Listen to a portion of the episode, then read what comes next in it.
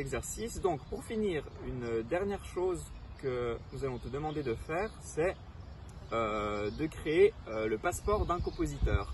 C'est-à-dire que tu vas choisir un des compositeurs que tu as découvert euh, au travers de ces vidéos, peut-être celui qui t'a plu le plus, et tu vas faire son passeport, c'est-à-dire une espèce de carte d'identité.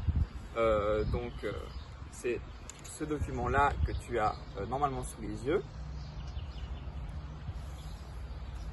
Et donc il te faut euh, remplir euh, euh, les différentes lignes, le nom complet du compositeur, sa date de naissance et de mort, nationalité, etc.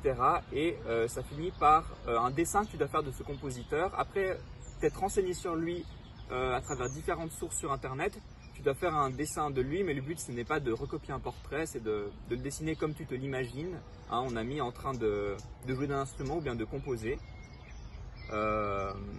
Euh, et, voilà, donc c'est le, dernier travail qu'on te, demande euh, avant euh, le quiz. Donc le quiz peut porter sur n'importe laquelle des vidéos comme sur celle qu'on vient de faire, que tu viens de visionner à l'instant.